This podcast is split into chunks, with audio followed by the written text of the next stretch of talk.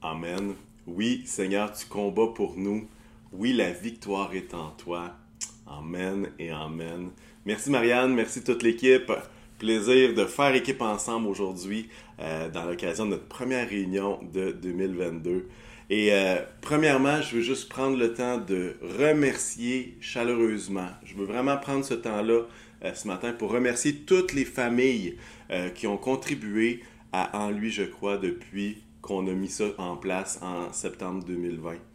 C'est plus de 130 familles qui ont donné, qui ont investi et qui nous ont permis de faire des choses géniales pour les enfants, pour, euh, compléter euh, des travaux dans notre nouvel édifice. Et j'ai pas les derniers chiffres les plus à jour, mais euh, il y avait fort à parier. On était sur la limite du 300 000 il y a de ça deux semaines. Et en fait, ce qui se passe, c'est qu'on ne sait pas de combien, mais on a dépassé ce 300 000-là. 300 000 de dons. Et je veux juste être reconnaissant euh, c'est un tel encouragement, c'est une telle grâce de pouvoir participer ensemble à cela. Et je veux juste nous remercier, vous remercier de votre générosité, de votre cœur, de votre appui. Euh, c'est tellement précieux. Et je, voulais juste prendre le temps vraiment de, remercier chacune des familles. Et, le mot qui me vient en tête, c'est vraiment wow, euh, de toute beauté. Alors merci, merci, merci et merci encore. Surtout que tout cela s'est fait dans un tel temps d'incertitude avec la COVID. Et d'ailleurs, le titre de mon message ce matin, c'est Tant d'incertitude, tant de certitude. Et j'ai emprunté euh, le titre à un bouquin, ça vient pas de moi, mais je trouvais ça tellement parfait. Hein? Il n'y a rien de plus certain aujourd'hui que l'incertitude de demain.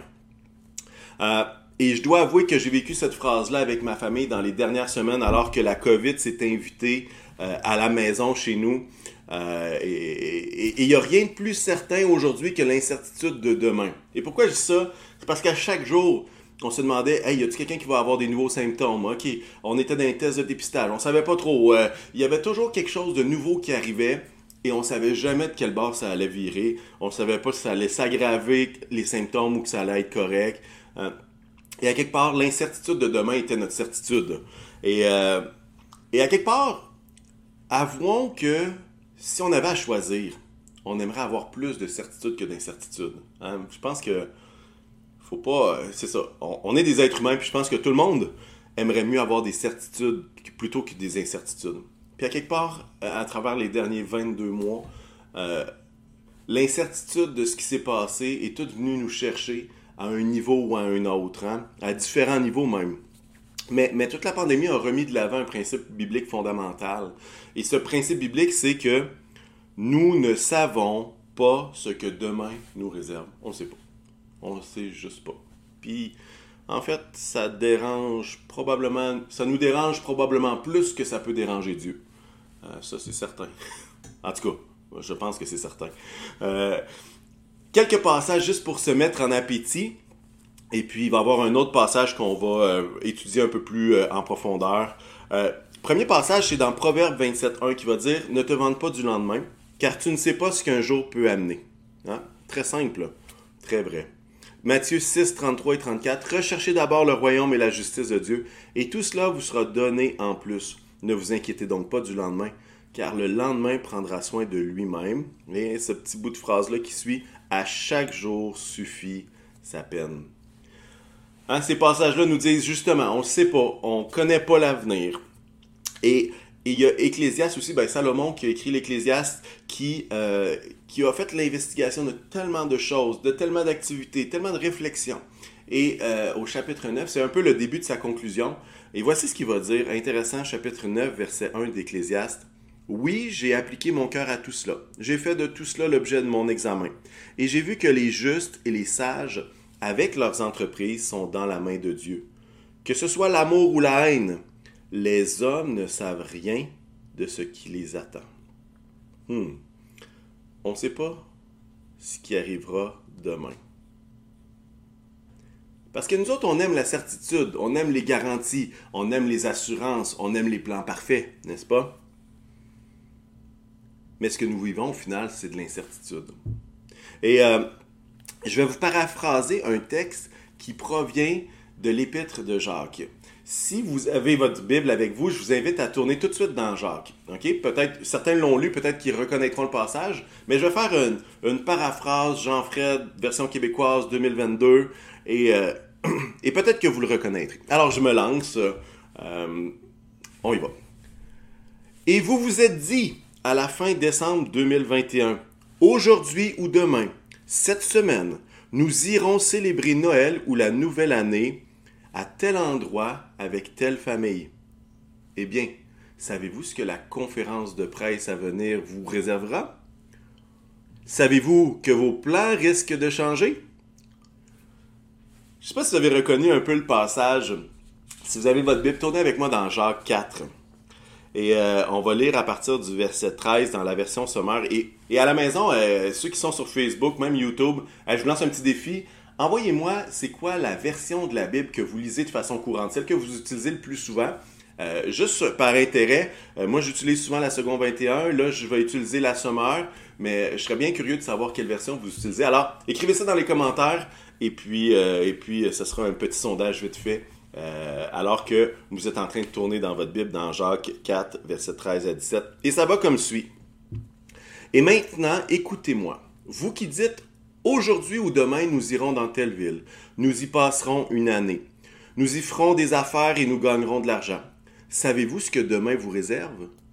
Qu'est-ce que votre vie? Une brume légère, visible quelques instants et qui se dissipe bien vite. Voici ce que vous devriez dire. Si le Seigneur le veut, nous vivrons et nous ferons ceci ou cela. Mais en réalité, vous mettez votre orgueil dans vos projets présomptueux. Tout orgueil de ce genre est mauvais.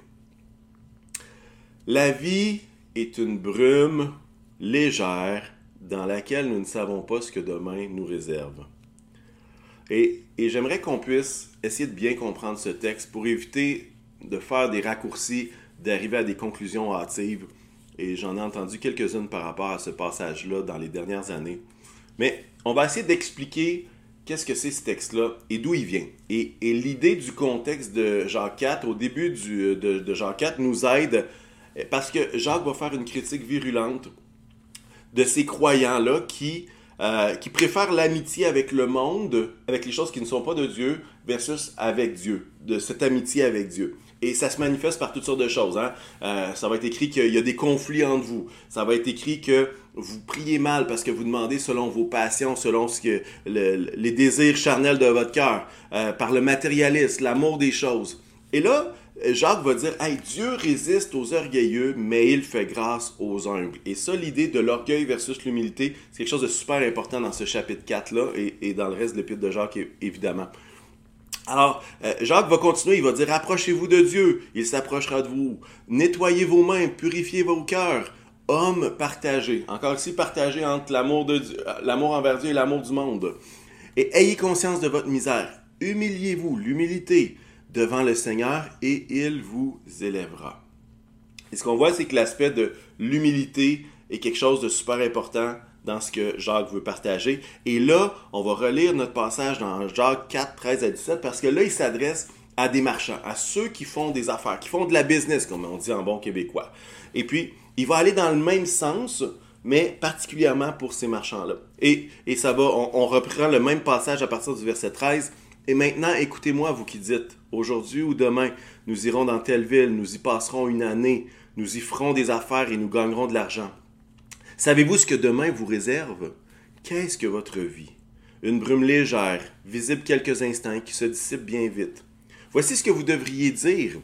Si le Seigneur le veut, nous vivrons et nous ferons ceci ou cela. Mais en réalité, vous mettez votre orgueil dans vos projets présomptueux. Tout orgueil de ce genre est mauvais. Or, qui sait faire le bien et ne le fait pas se rend coupable d'un péché. Hein? On voit que le message est un peu le même. L'idée de ne pas être dans des projets présomptueux, dans l'orgueil, mais de rester dans l'humilité. Mais j'aimerais ça, juste en regardant le texte, regarder un peu les marqueurs de temps qu'il y a dans ce texte-là. Euh, le premier, c'est Jacques va commencer en disant et maintenant. Et, le terme qu'il utilise en grec, les commentateurs, certains vont dire c'est comme s'il parle d'une urgence du maintenant. Un peu comme euh, soyez prêts au retour de Jésus aujourd'hui, maintenant c'est pas quelque chose qui, est plus tard, c'est vraiment quelque chose qui est important pour aujourd'hui. Dans sa façon d'écrire, c'est ce qui nous, ce qui nous dit Puis après ça, il va parler du maintenant. Puis après ça, il va parler d'aujourd'hui ou de demain, hein, les plans qu'on peut faire, même de l'année, passer une année complète là-bas. Il va parler aussi qu'est-ce que demain te réserve? Ta vie est un court instant. Alors, ce qui se passe ici, c'est que Jacques va mettre l'accent sur l'aspect du temps. À quel point le temps est important, mais à quel point le temps est incertain dans le sens qu'on ne sait pas. Et euh, en fait, ce qu'il est en train de dire, il va dire Hey, vous faites des plans, mais vous savez pas ce que demain vous réserve. Vous êtes, vous êtes, vous êtes orgueilleux, vous êtes malade, c'est quoi? Et là, toutes les personnes qui aiment faire des plans prennent une bonne gorgée de café avec moi. Je m'inclus là-dedans. J'aime faire des plans. On relaxe. On respire. On peut expirer aussi. Il faut faire attention aux conclusions hâtives parce que Jacques ne dit pas de ne pas faire de, de plans, mais il va parler de ne pas faire des plans présomptueux qui n'incluent pas Dieu, qui ne sont pas humbles. Et même chose, peut-être qu'il y en a qui sont en affaires qui disent Hey, c'est quoi ce texte-là?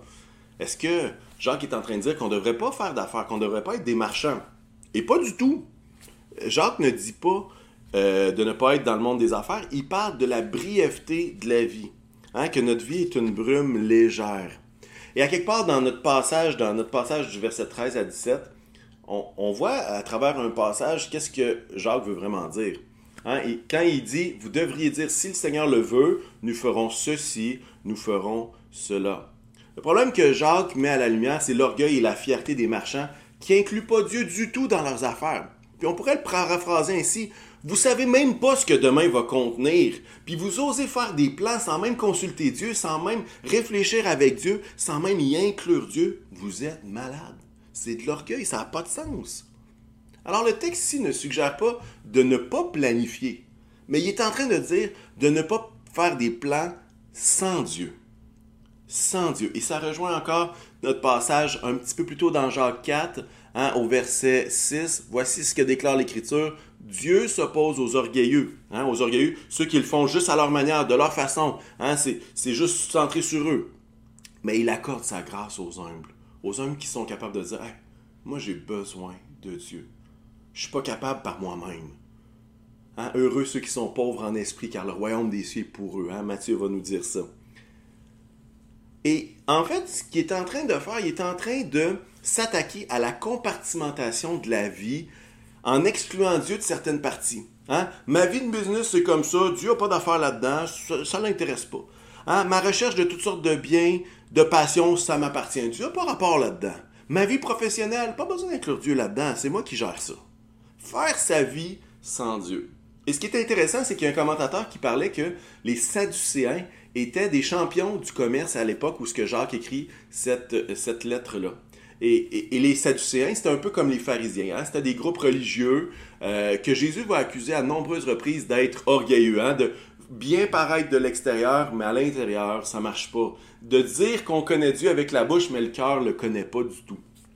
Et à quelque part, ils pensent qu'il y a une certaine partie de ce texte-là qui s'adresse à eux. Pourquoi? Parce que c'est encore le même pattern. L'extérieur est visible. Ah oui, oui, oui, Dieu, Dieu, Dieu mais au final, à l'intérieur, il n'y a pas grand-chose qui se passe, nos plans. Peu importe si Dieu est dedans ou pas, c'est pas grave. Puis, puis c'est là un peu que Jacques va être assez direct. En tout cas, si vous aimez l'épître de Jacques, il y en a qui l'aiment beaucoup, il y en a qui le détestent. Il y a des grands auteurs euh, chrétiens qui l'aiment beaucoup, puis d'autres qui l'aiment pas. Mais si vous n'aimez pas le style direct, vous aimez probablement pas Jacques, parce qu'il est très très direct. Moi, je l'aime beaucoup, hein, mais en tout cas, peut-être que vous décelez une partie de ma personnalité. Mais, mais je reviens au thème de l'incertitude, OK? Jacques est en train de nous dire l'incertitude est certaine et sûre, mais c'est la volonté de Dieu qui est notre sécurité. Oh, je répète ça. Jacques est en train de dire la vie, hein, on ne connaît pas ce qui va se passer. C'est incertain. Euh, les plans, tu pourras faire des plans sur quatre ans si tu n'inclus pas Dieu, ça sert à quoi? Mais il va dire, hey, notre sécurité, c'est la volonté de Dieu. Si le Seigneur le veut, nous vivrons ceci, nous ferons ceci, nous ferons cela. Et ça, il y a quelque chose de très, très réconfortant pour chacun de nous. Bien que vous voudriez utiliser toute l'énergie que vous avez pour changer vos incertitudes en certitudes, ça ne fonctionnera pas. Mais la sécurité des Écritures, c'est que la volonté de Dieu, elle, c'est elle qui est notre sécurité.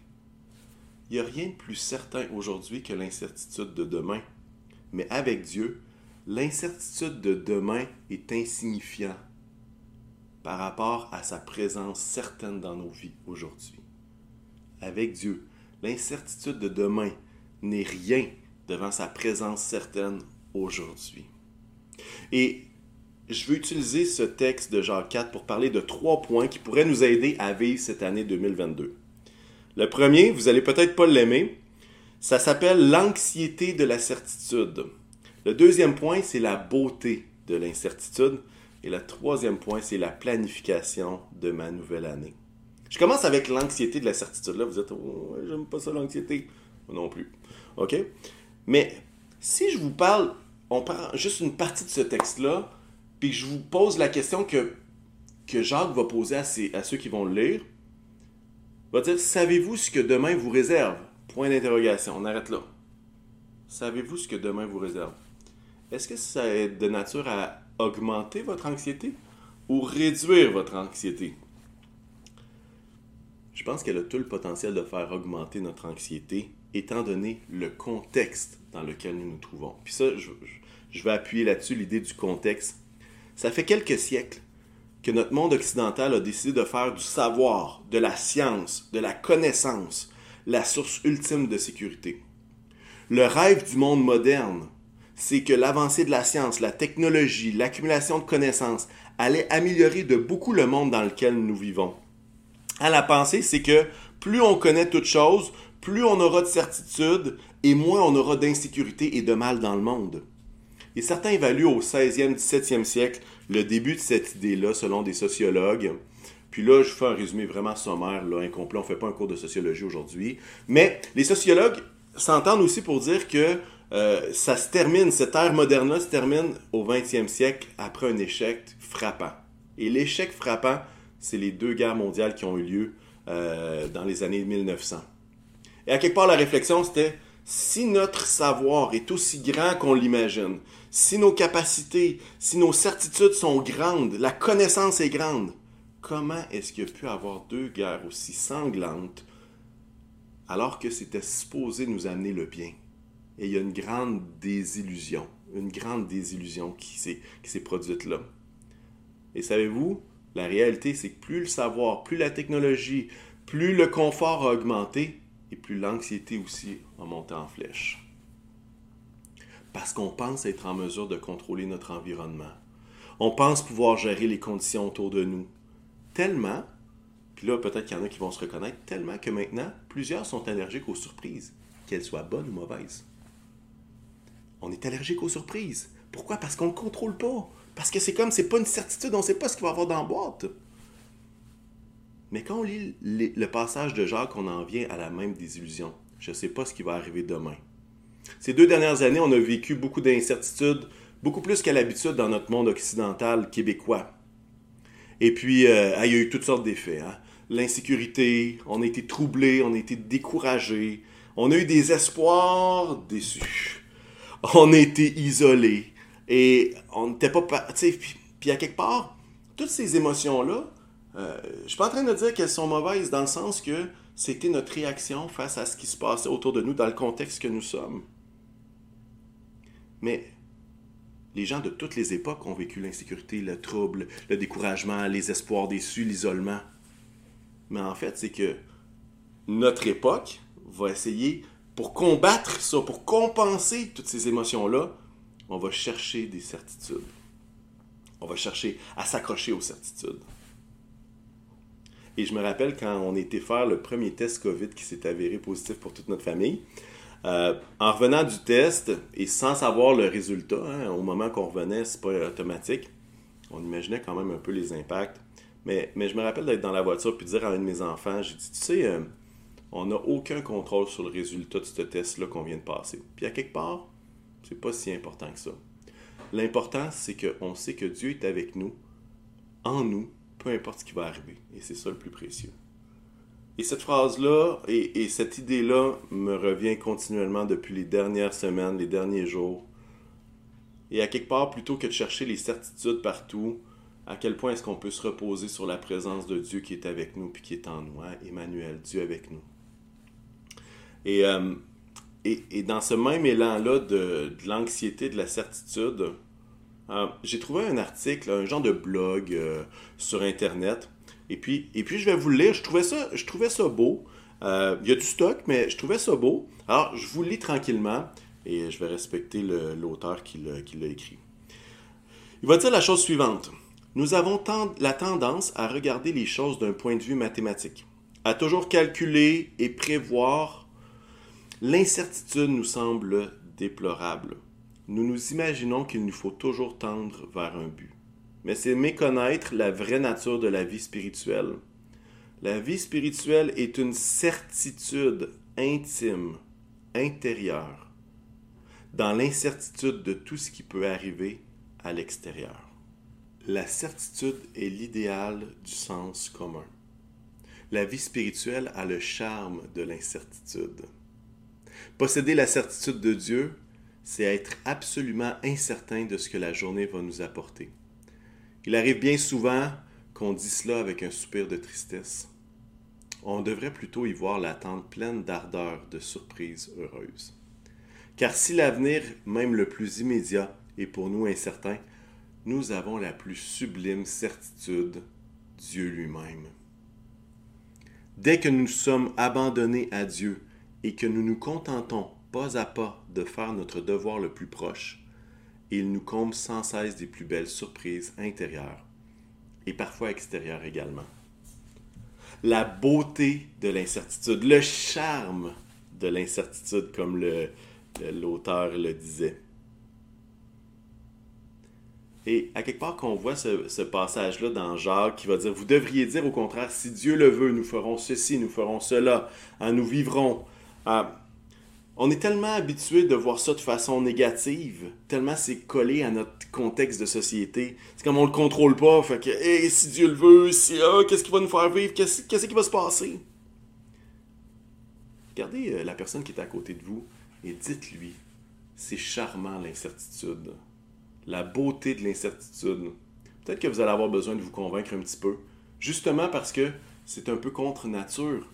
Mais à quelque part, euh, c'est comme ça. c'est comme ça. Euh, parce qu'à quelque part, quand on regarde le passage qui va dire si Dieu le veut, nous vivrons, nous ferons, nous ferons ceci, nous ferons cela, à quelque part, c'est pas merveilleux de savoir que Dieu a un plan pour chacune de nos vies. Et même davantage, il prépare des œuvres à l'avance pour qu'on puisse les pratiquer. Dieu nous aime d'un amour éternel. Et puis, il fait de nous même des co-héritiers avec lui. Il nous, accorde le privilège de, de, collaborer avec lui dans son royaume ici sur terre, en vue du royaume céleste avec lui. La beauté de l'incertitude. Et à travers les derniers mois, euh, plusieurs personnes, plusieurs pasteurs, euh, plusieurs membres de l'Assemblée se questionnent sur qu'est-ce que c'est la maturité chrétienne. Et, et je réfléchissais à ça cette semaine et je me disais, la maturité chrétienne, c'est bien plus que de connaître tel ou tel verset, d'avoir entendu tel enseignement ou d'avoir suivi telle formation. En fait, je crois que la maturité chrétienne se manifeste quand l'incertitude autour de nous ne nous enlève pas notre paix envers Dieu, quand euh, l'incertitude ne nous enlève pas la joie de notre salut, quand l'incertitude qui peut arriver autour de nous ne nous enlève pas la perspective de l'espérance éternelle. Peut-être que on a besoin de recadrer la maturité, non pas dans un système universitaire ou un système de formation, mais dans l'idée de notre cœur qui reste attaché, peu importe l'incertitude. Parce que le temps change, mais Dieu ne change pas. Les circonstances autour de nous changent, mais sa parole et ses promesses ne changent pas. Nos vies changent continuellement, mais notre espérance, elle, ne change pas. Il n'y a pas de plus grande certitude que l'incertitude de demain. Mais avec Dieu, l'incertitude de demain est insignifiante devant sa présence certaine aujourd'hui. Et j'espère que vous m'entendez bien, que vous me comprenez bien. C'est pas vrai que tout est incertitude, tout n'est qu'incertitude. Le croyant possède plusieurs certitudes solides comme le roc. Et je pense à l'assurance de notre salut. Je pense à l'espérance de la vie éternelle.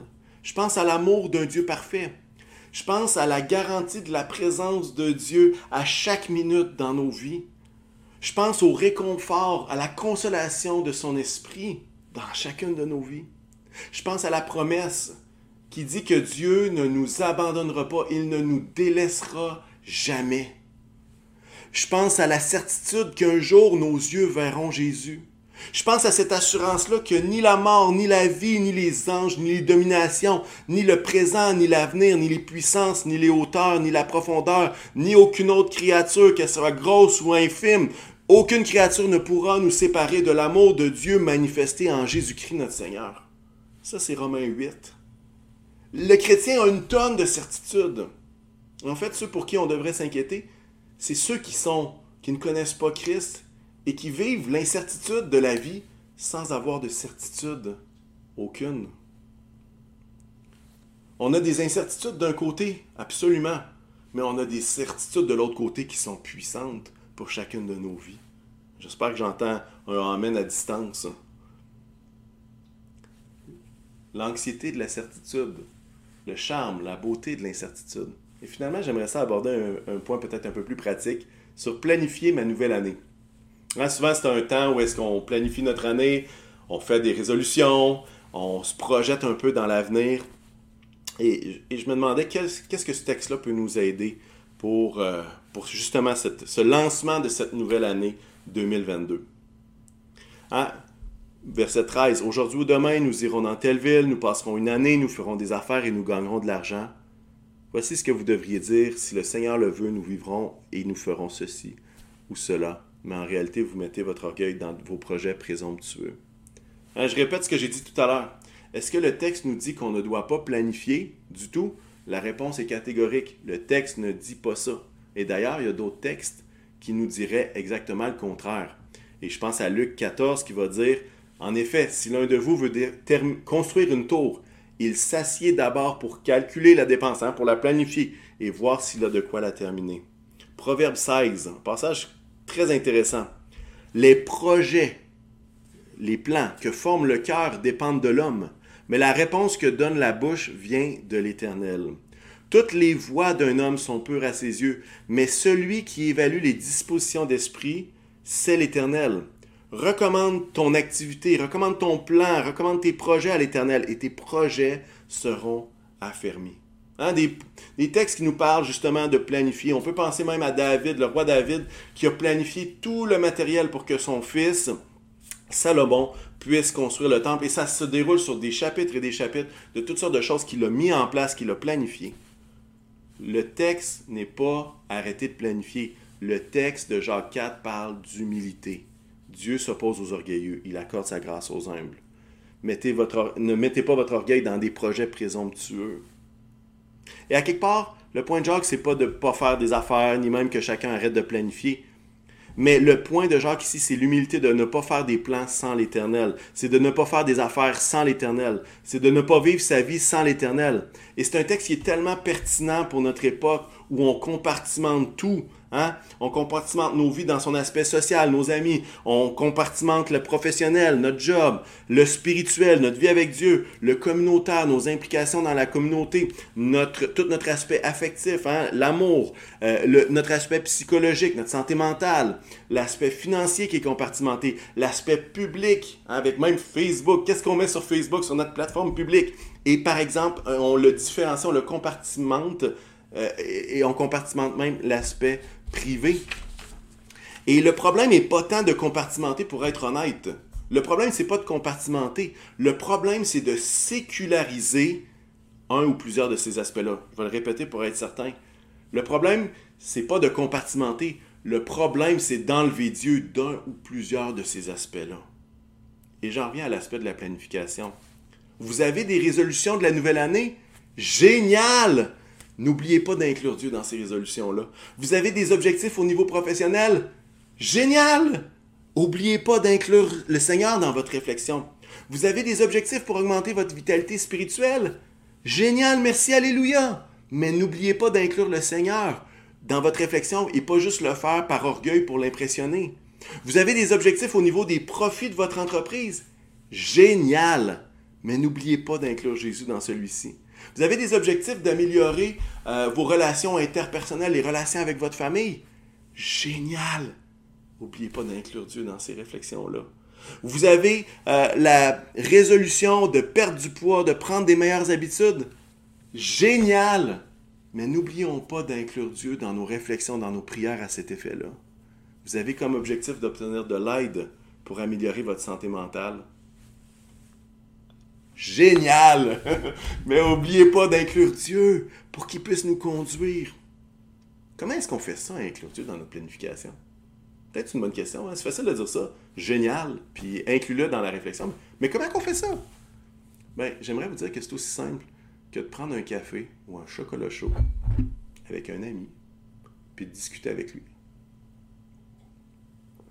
Peut-être que vous dites, ouais, mais Jésus prend pas de café, Dieu prend pas de chocolat chaud. C'est lui qui l'a inventé. Mais euh, en fait, on dit souvent que, comme chrétien évangélique, on va dire, nous, on a une relation personnelle avec Jésus. Mais si on a une relation personnelle avec Jésus sans lui parler et sans être prêt à l'écouter, quel type de relation c'est? Est-ce que c'est plutôt une relation impersonnelle qu'on a? Ou finalement, euh, c'est une relation personnelle où est-ce qu'on est capable de s'arrêter? On est capable de parler de nos projets à Dieu, de l'inclure dans notre réflexion, de prendre un café. Hein? Il y a un, de mes bons amis que lui, son intimité avec Dieu, il se faisait un thé, il mettait ça sur la table, et puis il priait. Il faisait pas juste demander, il écoutait aussi. Et à quelque part, Dieu et son esprit nous conduisent et vont continuer de nous conduire, pas à pas. Est-ce que ça veut dire que Dieu va nous donner un plan complet en 25 étapes détaillées, en 6 sous-étapes? Non, non. Mais quand vous allez demander de l'aide à un ami, savoir qu'est-ce qu'il en pense de votre projet ou de votre plan avec votre café dans les mains, est-ce qu'il vous arrive avec une liste de 45 items à ne pas oublier? Non. Qu'est-ce qu'il va faire souvent? Hey, je pense que c'est un, ouais, je pense que un bon move, ça. Je pense que ça a de l'allure. Ou, oh, est-ce que tu es certain de ça? Hmm. Et c'est beaucoup plus une relation personnelle qu'une révélation ultime de tous les détails. Parce qu'à quelque part, oublions pas, hein, c'est Dieu qui a créé la vie où est-ce que l'incertitude est présente. Et Dieu n'est pas là pour répondre à toutes nos questions précises, pointues, sur est-ce qu'il faut que je mette 150 000 de profit ou 152 500 de profit dans mon budget? C'est pas ça le point. C'est de voir est-ce que je suis aligné dans la bonne direction? Est-ce que je, suis aligné avec le cœur de Dieu dans cette résolution, dans ce, ce plan-là d'améliorer mes relations ou dans les plans que je vais faire pour augmenter ma vitalité spirituelle ou etc., etc., etc. Vous comprenez? Inclure Dieu dans nos projets inclure Dieu dans nos réflexions, inclure Dieu dans notre planification, même si on sait que les plans peuvent changer. Je peux vous dire que nos plans de Noël et du jour de l'an ont changé pas mal, mais ça ne nous a pas enlevé notre joie, parce qu'on savait que les circonstances peuvent changer, mais il y a des choses qui sont certaines, puis Dieu en fait partie et certainement le premier en haut de la catégorie. Vous savez pourquoi est-ce que les pasteurs ne prêchent pas souvent sur ce passage-là? Parce que certains prennent ce texte-là en disant que la planification, ça vient pas de Dieu, alors que c'est pas vrai. Et d'autres vont utiliser le Dieu voulant ou le si Seigneur le veut, puis ils vont l'utiliser à tort et à travers, à travers plein d'affaires, ils vont le dire tout le temps. Mais à quelque part, là, Jacques, quand il va écrire le chapitre 4, là, en tout cas ce texte qu'on a lu, son but n'était pas d'instaurer une nouvelle expression chrétienne universelle pour qu'à chaque fois qu'on va faire quelque chose, on va dire si Dieu le veut, si Dieu le veut, si Dieu le qu'on dit ça à tout le monde. Non. En fait, Jacques parle d'un mode de vie. Il parle d'humilité, d'avoir de l'humilité au contraire de projets présomptueux, afin qu'on puisse l'inclure dans tout ce qu'on va planifier, parce qu'au final, nous avons besoin de Dieu. On ne peut pas le faire tout seul. Je ne sais pas si les deux ans presque de pandémie vous ont convaincu, mais moi, ça m'a convaincu sur quelque chose. J'ai besoin de Dieu. Je ne suis pas capable de me sortir des circonstances autour de moi par moi-même. J'ai besoin de lui. Et s'il y a cette humilité-là, nous vivons dans des temps d'incertitude. Et cette incertitude-là est partagée par tout ce qui vit sur notre planète, à tout moment, pas juste en pandémie. Mais comme croyants, on vit avec beaucoup de certitude en Dieu. Et je crois que l'année 2022 qui est devant nous est comme un balancier. Et si vous avez une chose à retenir ce matin, euh, peut-être que ce sera ça Et la question que je me pose, c'est qu'est-ce qui va avoir le plus de poids dans ma vie? Puis je vais, je vais le dire à, moi, puis si vous voulez le retenir, ben gardez-le pour vous. Et c'est comme un balancier. Et j'ai comme l'impression que l'année 2022, c'est l'idée de qu'est-ce qui va être l'objet de mon attention? Les incertitudes du temps présent ou les certitudes que j'ai en Dieu?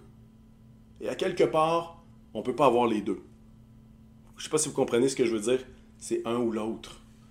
Plus je vais passer de, mon temps à fixer mes yeux sur l'incertitude du moment, et moins mes certitudes sont présentes. Et d'un autre côté, plus mes yeux sont sur les certitudes que j'ai comme croyant, les certitudes qui me viennent de Dieu lui-même, et plus les incertitudes prennent moins de place dans ma vie. Peut-être que ça paraît banal, ça paraît simple, mais Dieu nous appelle à lever nos yeux vers lui, pour que notre regard soit sur lui et pas sur nos circonstances. J'aimerais ça qu'on puisse prier à ce moment-ci? Priez pour ce que j'ai discuté avec vous, pour ce premier message et pour cette année 2022.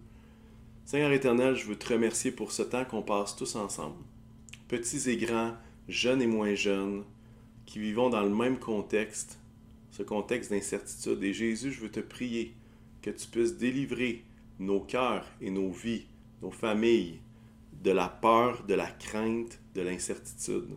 Seigneur, accorde-nous de ne pas être paralysés par l'incertitude ambiante autour de nous. Mais accorde-nous, Seigneur, d'avoir les yeux fixés sur les certitudes que tu nous promets, sur ta parole, sur ce que tu déclares, sur les plans que tu as pour nous qui ne sont pas juste négatifs. Au contraire, c'est des projets de paix remplis d'espoir pour chacun d'entre nous. Alors Jésus, je veux te prier, Seigneur, que tu puisses nous aider comme croyants en 2022 à t'inclure dans chacun des aspects de nos vies. Garde-nous de compartimenter nos vies et de te, et de te tasser d'un, deux, trois, dix aspects de nos vies. Seigneur, accorde-nous de te garder au centre, afin justement que ce soit nos certitudes qui nous encouragent, qui nous donnent l'espoir et non pas d'essayer de tout contrôler pour compenser notre incertitude.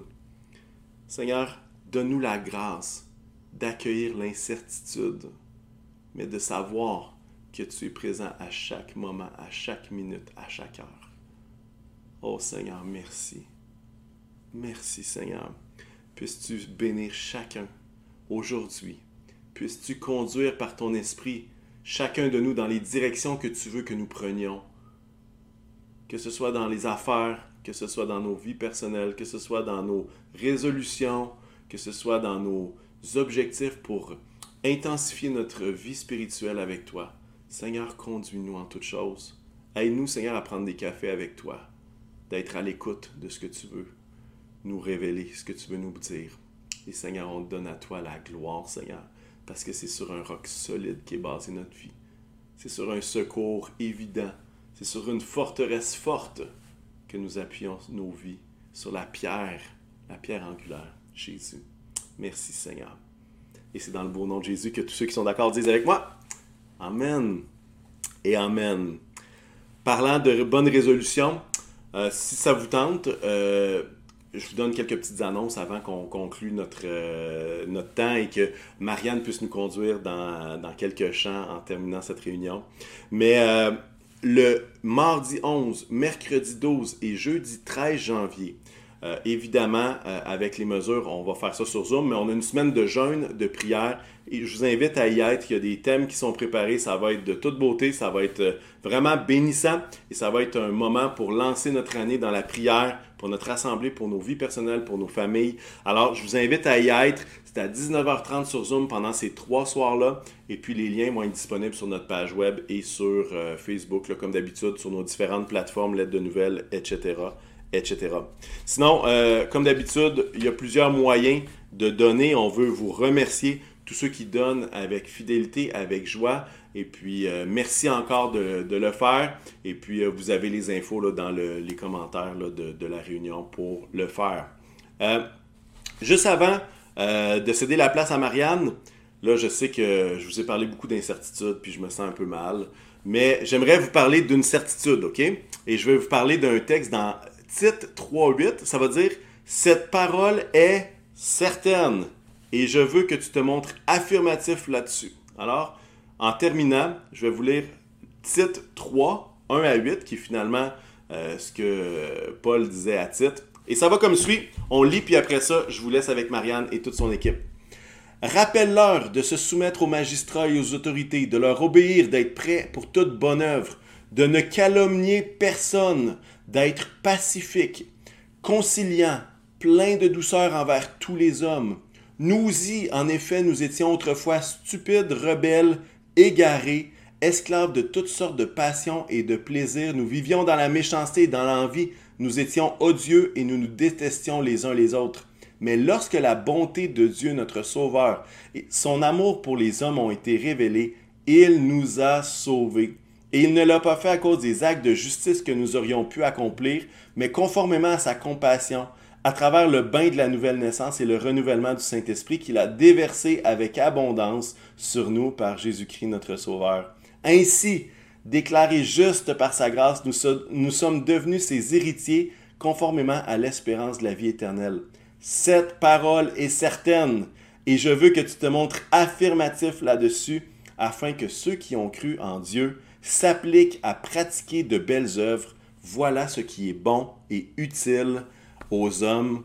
Alors, en cette année qui sera assurément incertaine, je prie et je souhaite que 2022 soit rempli de la certitude ultime. Dieu, Emmanuel, Dieu avec nous.